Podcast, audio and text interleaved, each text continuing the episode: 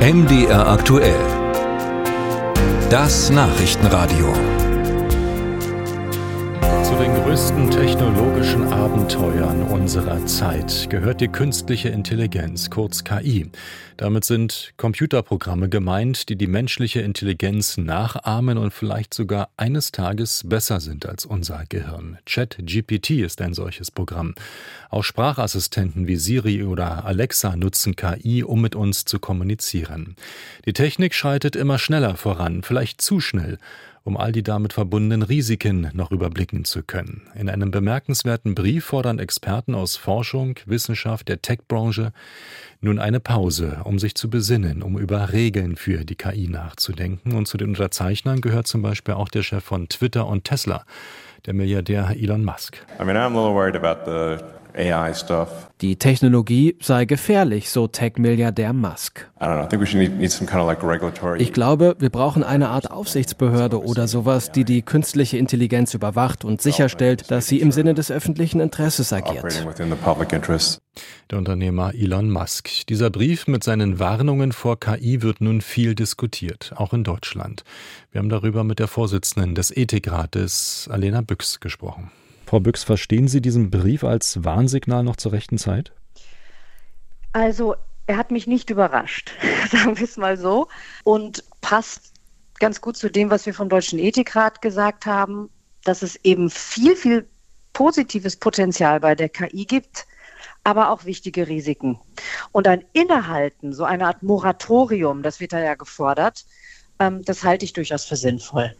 Kann so ein Moratorium funktionieren oder wird es nicht doch immer jemanden geben, der auf dem Weg schnell voranschreiten möchte und sich an die Regeln erstmal nicht so sehr kümmern möchte? Ja, schauen Sie, das ist die Frage, die gibt es da immer, wenn es neue Technologien gibt. Das hat es in der Geschichte immer wieder gegeben. Und man kann in der Tat nicht alles und jeden aufhalten. Darum geht es auch gar nicht. Sondern es geht darum, dass man sagt, die großen, letztlich seriösen Player, die haben schon ein Interesse daran, dass die Gesellschaften, in denen sie agieren, mit dem, was da passiert, leben können. Und das ist tatsächlich so, dass diese Systeme wirklich Risiken mit sich bringen. Ne? Die sind jetzt schon in unserem Social-Media-System. Das heißt, die polarisieren schon unsere Debatten. ChatGPT kann echt eine richtige Lügenmaschine werden, ne? eine Desinformationsmaschine. Sich Dinge ausdenken und fabrizieren und täuschend echte Informationen und Texte produzieren, die so aussehen, als wären sie absolut wahr und die aber falsch sind. Naja, und das ist natürlich gefährlich. Hm. ChatGPT ist jetzt in Italien sogar verboten worden von der dortigen Datenschutzbehörde mit Hinweis auf den Daten- und Jugendschutz. Aber ist das wirklich ähm, das Problem bei KI?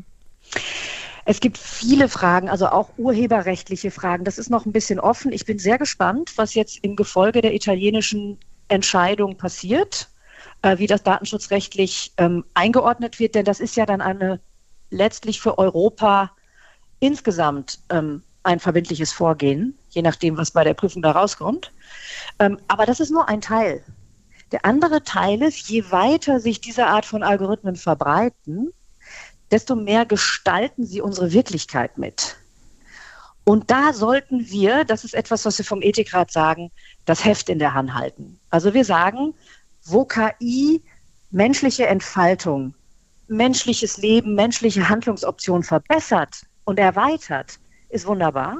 Aber da, wo sie sie vermindert, müssen wir einschreiten. Wenn wir bei ChatGPT weiterdenken, da gibt es jetzt die nächste Generation, ChatGPT 4. Und die Wissenschaftler halten gerade diese Generation schon für sehr problematisch offenbar. Die sei so weit fortgeschritten, dass selbst die Entwickler ihre Programme nicht mehr verstehen und schon gar nicht wirksam kontrollieren könnten, heißt es in dem Brief. Sind wir schon so weit? Läuft da was aus dem Ruder? Das ist eine Sorge, die gibt es schon lange also dass diese Algorithmen nicht mehr verstehbar sind, sogenanntes Blackbox-Problem. Da gibt es interessante Entwicklungen, dass man das erklärbar macht, dass man sozusagen die Algorithmen versieht ähm, mit Hinweisen zur Erklärbarkeit. Aber das ist sehr aufwendig. Und wenn selbst diejenigen, die jetzt sozusagen die neuesten Generationen am besten kennen, sagen, jetzt wird das fast unmöglich, dann muss man vermutlich mit Regulierungen hinein und einfach bestimmte Dinge bewerten, Das wird also ohnehin und muss ohnehin auf europäischer Ebene angegangen werden. Aber es ist ohne Zweifel so, dass es überhaupt nichts bringt, dass Deutschland da irgendwelche Sonderwege geht, sondern wenn, dann muss man das tatsächlich europäisch und gegebenenfalls sogar global angehen. Glauben Sie, dass das alles noch händelbar sein wird oder ist die Büchse der Pandora ohnehin schon geöffnet und lässt sich nicht mehr einfangen? Ich bin da, was das anbelangt, immer noch Optimistin. Ich glaube, wir Menschen können diese technologischen Entwicklungen noch immer gestalten. Und deswegen ist es kein schlechtes Zeichen, wenn diejenigen, die selbst entwickeln, darauf hinweisen, dass das geschehen sollte.